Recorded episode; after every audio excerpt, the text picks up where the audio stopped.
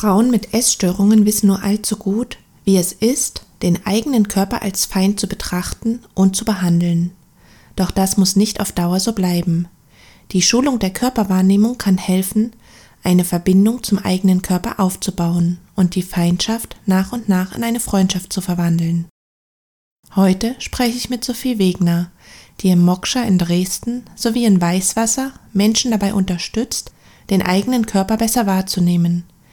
Dabei hat sie sich auf das Panterei Körperlernen spezialisiert, bei dem es darum geht, sich auf körperlicher und emotionaler Ebene stärker mit sich selbst zu verbinden. Der Panterei-Ansatz hilft dabei, wieder mehr in die eigene Kraft zu kommen, diese wahrzunehmen und aus ihr heraus selbstbestimmt handeln zu können. Diese Podcast-Folge möchte dir Mut machen, dass es möglich ist, mit dem eigenen Körper in einen liebevollen Kontakt zu treten und sie möchte dir Wege aufzeigen, wie dieser liebevolle Kontakt über die Schulung der Körperwahrnehmung möglich werden kann.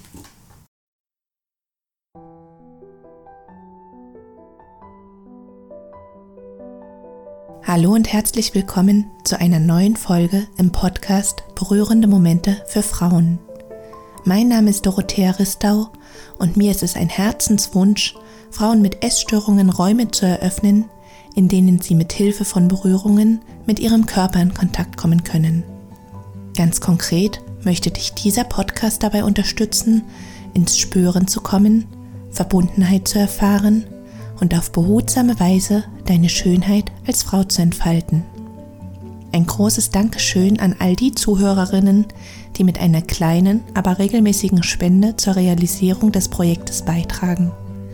Wenn auch du für das, was der Podcast in deinem Leben bewirkt, Danke sagen möchtest, so kannst du das gerne über ein Spendenabo tun. Auf jeden Fall freue ich mich, dass du heute dabei bist und wünsche dir nun berührende Momente beim Lauschen. Ja, liebe Sophie, auch dich möchte ich ganz, ganz herzlich bei mir im Podcast begrüßen und freue mich heute mit dir über das Thema der Schulung der Körperwahrnehmung zu sprechen, was ja ein großer Teil deiner Arbeit ist und ja, was den Frauen sicher auch helfen kann, um eine gute Verbindung zum Körper herzustellen. Und ja, ich möchte dich jetzt natürlich erstmal ganz, ganz herzlich begrüßen. Schön, dass du da bist. Hallo Dorothea. Ja, schön, dass du mich da hast und dass wir das heute zusammen machen. ähm, ja, ich ja. freue mich da zu sein. Ja, wenn wir so von Körper sprechen, dann haben ja Menschen wirklich ganz unterschiedliche Assoziationen. Jeder hat ja eine andere Art von Verbindung zu seinem Körper, vielleicht auch gar nicht so recht eine Verbindung. Und um vielleicht erstmal sanft in das Thema einzusteigen, würde ich gern mit dir erstmal überlegen, was es denn für Möglichkeiten gibt, um sich mit dem eigenen Körper zu beschäftigen und um ihn zu erfahren. Was hast du denn da für Gedanken dazu? Hm. Also tatsächlich, ich habe mir genau über die Frage auch eine Weile Gedanken gemacht. Und was mir so als erstes gekommen ist dazu ist, also ich glaube, dass wir mehr oder weniger alle das Bedürfnis haben, den eigenen Körper spüren zu wollen. Und dadurch auch irgendwie so eine Vorstellung haben von dem eigenen Wohlbefinden, also Wohlbefinden mit dem eigenen Körper, im eigenen Körper, wie fühlt sich das an?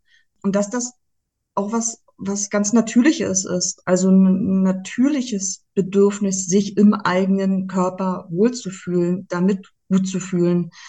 Und na klar könnte man jetzt, äh, also ich habe dann darüber nachgedacht, man könnte jetzt irgendwie Haufen Gründe finden oder es gibt Haufen, tausende Gründe, warum das nicht so ist, warum das bei mir nicht so ist, warum das bei dir nicht so ist, bei meinen Klienten, bei deinen Klienten, Klientinnen.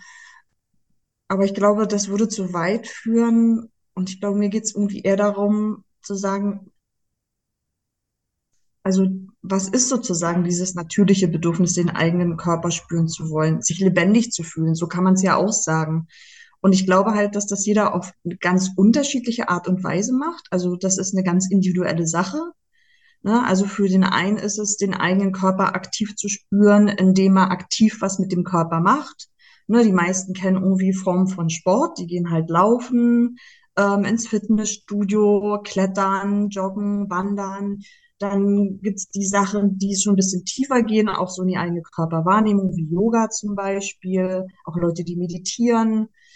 Für andere ist es aber auch was Handwerkliches, was mit den, also sich mit den eigenen Händen sozusagen wahrzunehmen und zu spüren, was die machen. Für mich ist es zum Beispiel auch mit dem Hund draußen zu sein oder spazieren zu gehen. Es ist auch was, wo ich mich mit mir und meinem Körper auf eine bestimmte Art und Weise verbinde und mich damit gut fühle. Und nicht nur über den eigenen Kopf und die, mich, mich nicht nur über den eigenen Kopf und die eigenen Gedanken wahrnehme.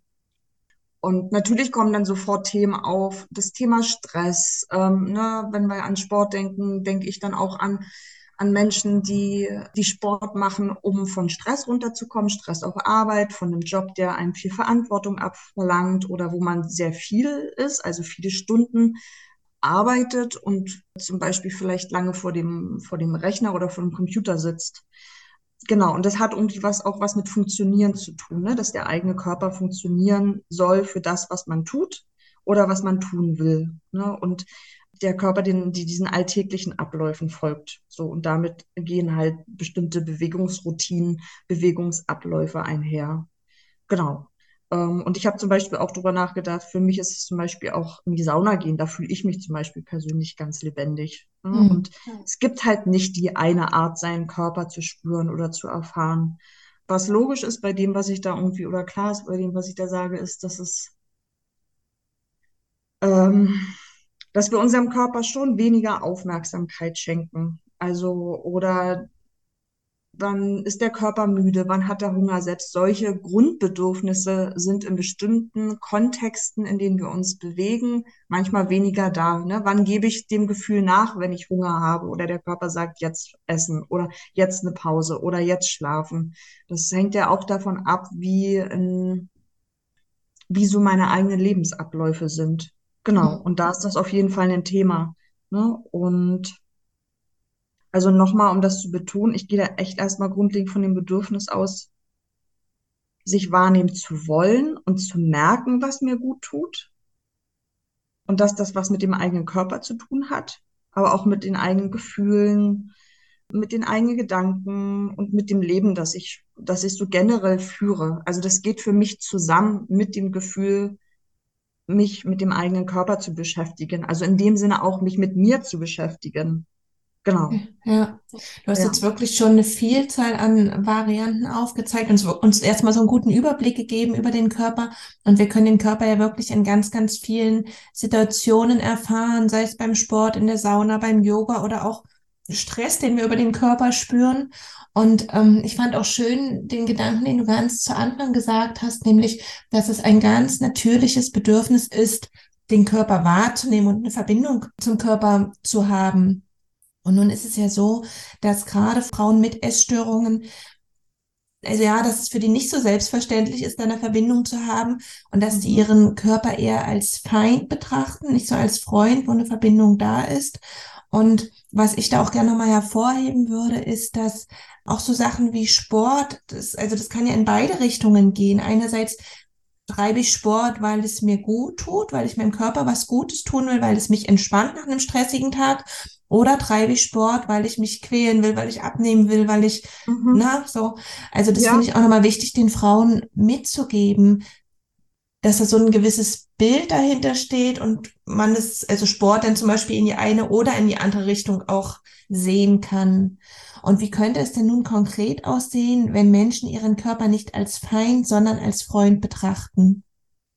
Ja, also gut, dass du das ansprichst mit diesen, ne, war, also dass es unterschiedliche Gründe gibt, bestimmte Sachen zu machen, um meinen Körper zu spüren. Ne? Also bei dem Thema Sport, was du meintest, gibt es ja sozusagen unterschiedliche Motivationen. Einmal die Motivation, ich mache Sport, um ein bestimmtes Erscheinungsbild von mir darauf Einfluss nehmen zu können. Ne? Wie, wie, wie schaue ich aus? Da spielen dann Sachen wie, wie Körperbilder in der Gesellschaft eine Rolle. Ähm, was bekommen wir vorgelebt, wie wir auszusehen haben oder es gut ist von ne, so Thema wie erfolgreich sein, das sind ja auch mit bestimmten Körperbildern verbunden und ah, da merke ich, da kriege ich gleich irgendwie Gefühle dazu, weil ich in meiner Arbeit gar nicht so auf diesen weil ich so nicht auf den Körper schaue. Ne?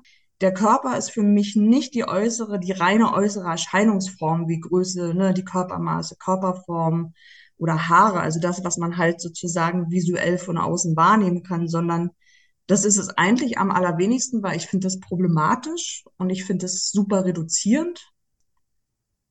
Genau, und gerade, ne, weil du ja sprichst von mit den Frauen, mit denen du arbeitest, die ja, wo das ja auch Teil des Problems ist.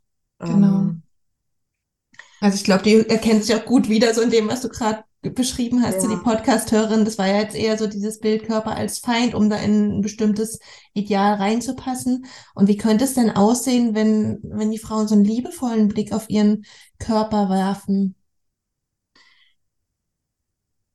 Ich glaube, was ich noch mal ganz kurz sagen will, das hat so auch so ein bisschen was Geschichtliches. Also nochmal, Körper ist für mich alles, ne? Also das ist das sind meine Gedanken, das sind meine Gefühle, das sind meine inneren Organe, ne? das sind Knochen, Faszien, Muskeln, Haut, Blutzellen, das ist, gehört alles für mich zusammen und es interagiert auch zusammen. Ne?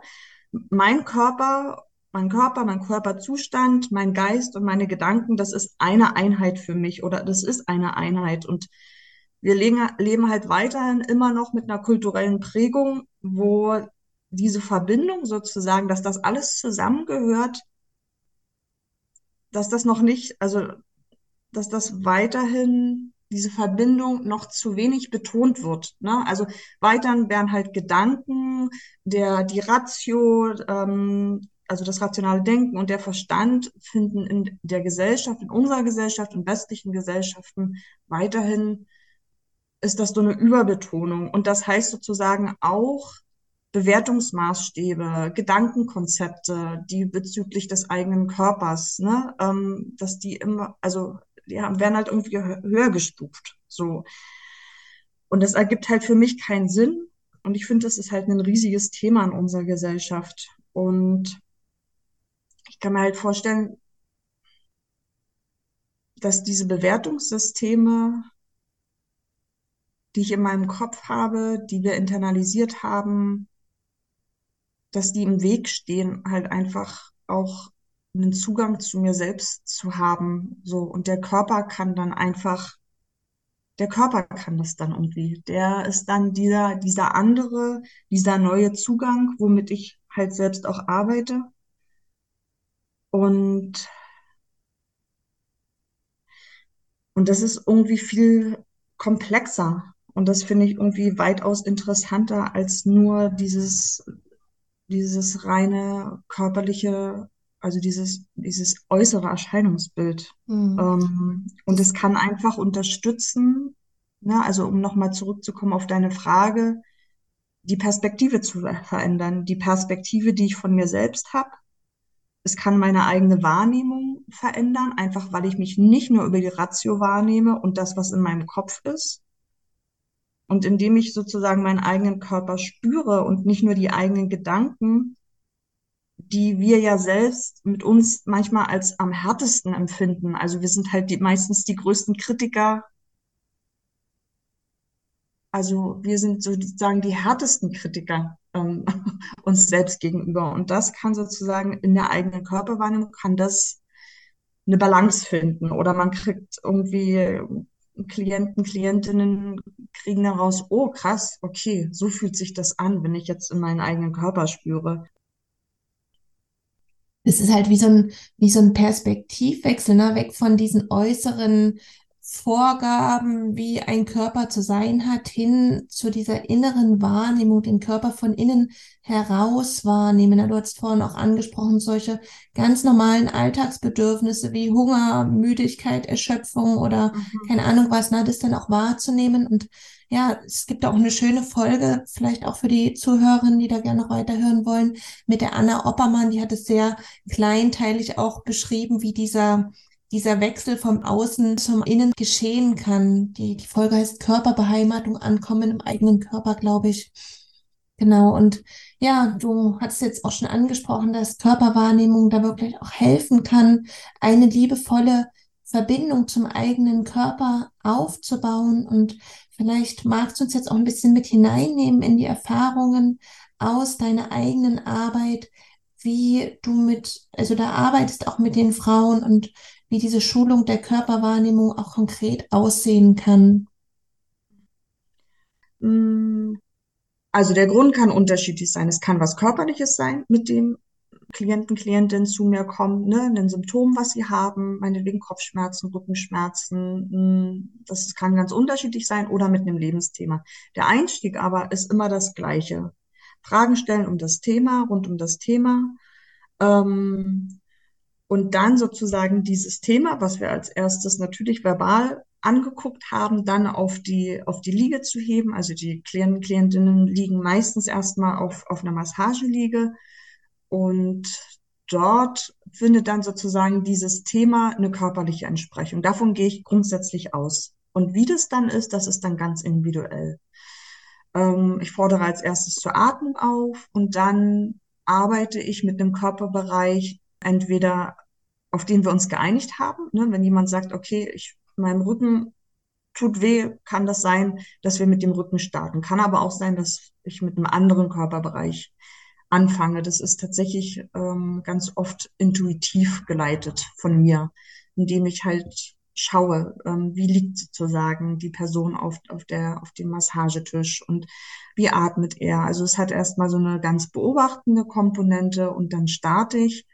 Und das hat viel, ähm, diese Arbeit ist halt forschend. Ich habe sozusagen nicht die Idee, ich muss jetzt A, B, A, B, C machen, um am Ende D, E und F rauszukriegen, sondern es ist, diese Sitzung ergibt sich aus dem gemeinsamen Kontakt und aus der gemeinsamen Kommunikation. Also einmal verbal, aber natürlich auch ne, das A und O ist sozusagen denjenigen ins Spüren, ins körperliche Spüren zu, zu bekommen. Und das kann durch die Atmung passieren, es kann aber auch durch meine Berührung passieren. Ähm, also Atmung, Berührung und Bewegung sind so die essentiellen Einheiten oder Elemente bei meiner Arbeit.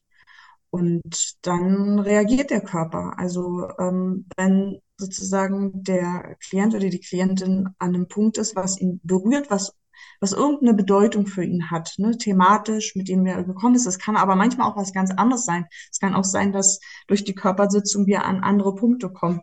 Deswegen ist es sozusagen ganz oft, die Sitzung ist halt der Weg. So, es gibt jetzt kein vorgelegtes, festgelegtes Ziel.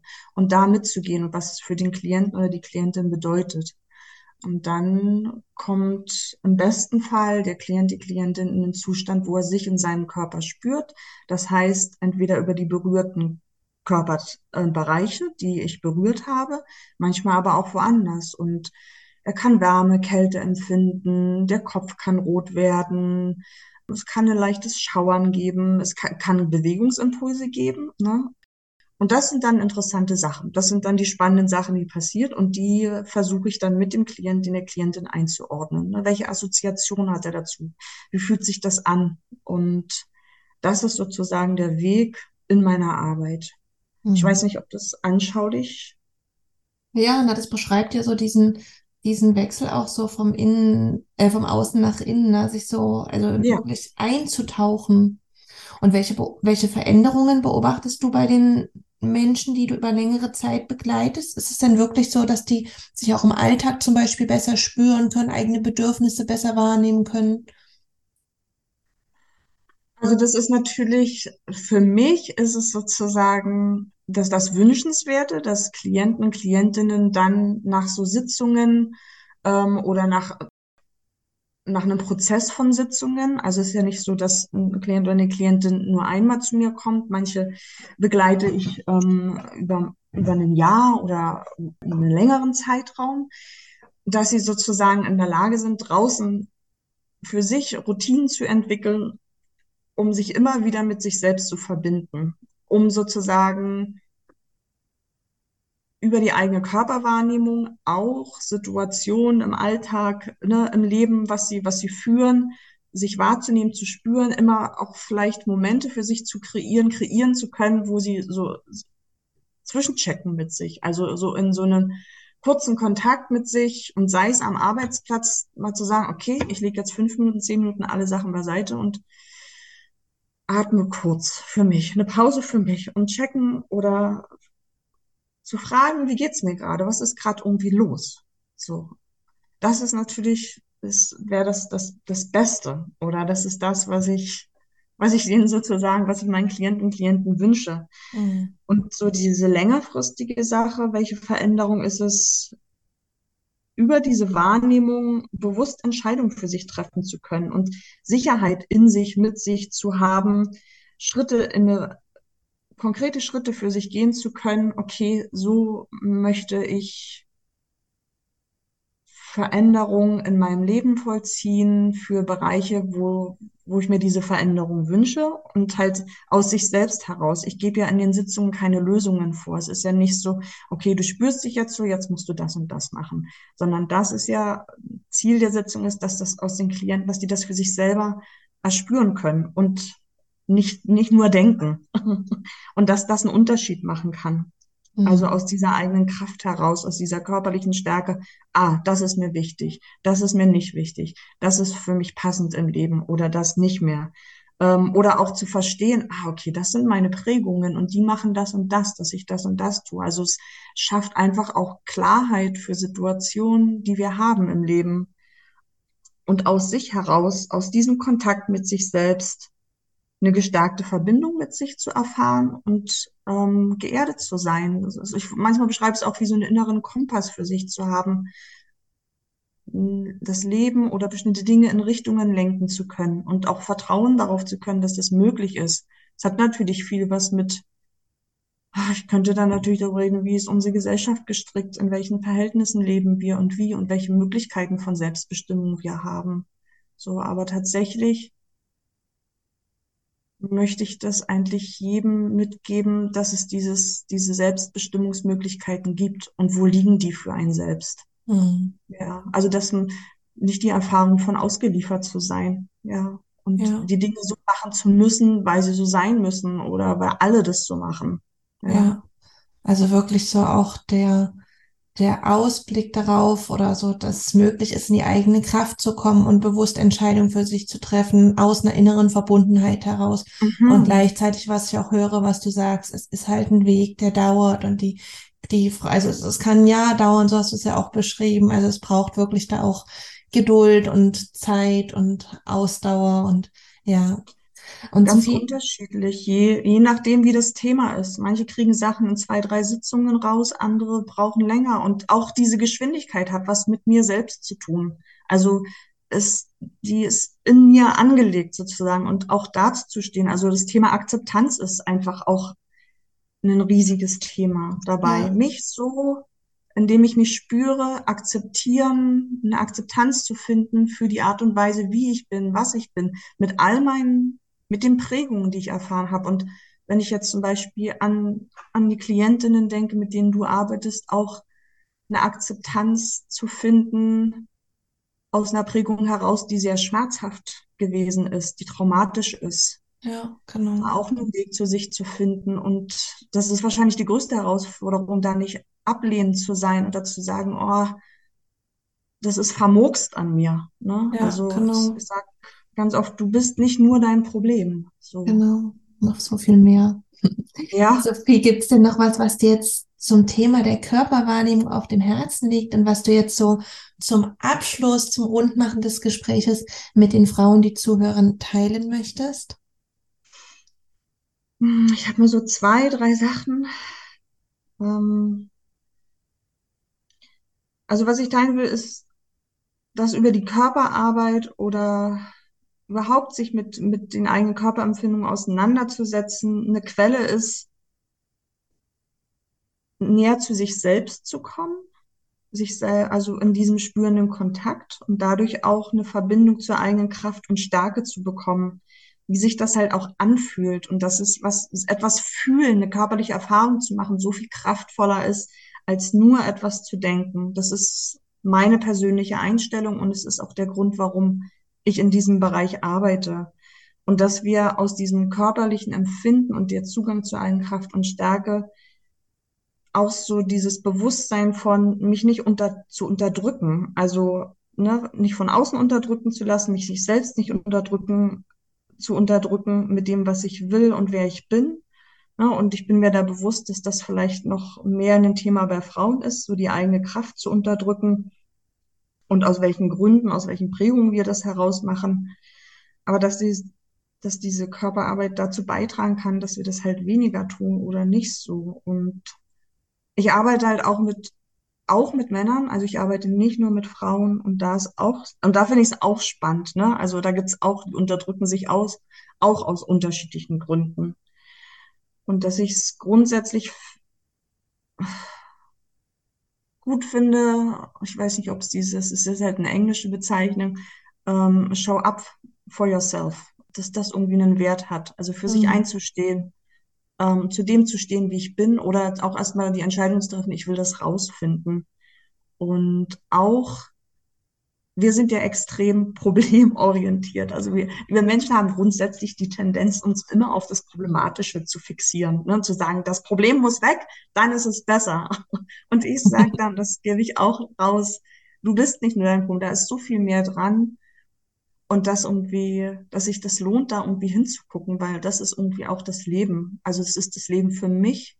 Und das finde ich spannend, wie findet sozusagen das Leben an sich immer wieder einen Ausdruck in den unterschiedlichen Menschen. Ja. Ja. Genau. Vielen, vielen Dank an dich für die Einblicke, die du uns jetzt gegeben hast in ja, deine Arbeit, in deine Welt, was du so erfährst. Und ja, danke schön, dass du hier im Podcast zu Gast warst. Vielen Dank, Dorothea. Danke für deine Aufmerksamkeit und für, ähm, ja, für die Möglichkeit, hier hm. zu sprechen. Gerne.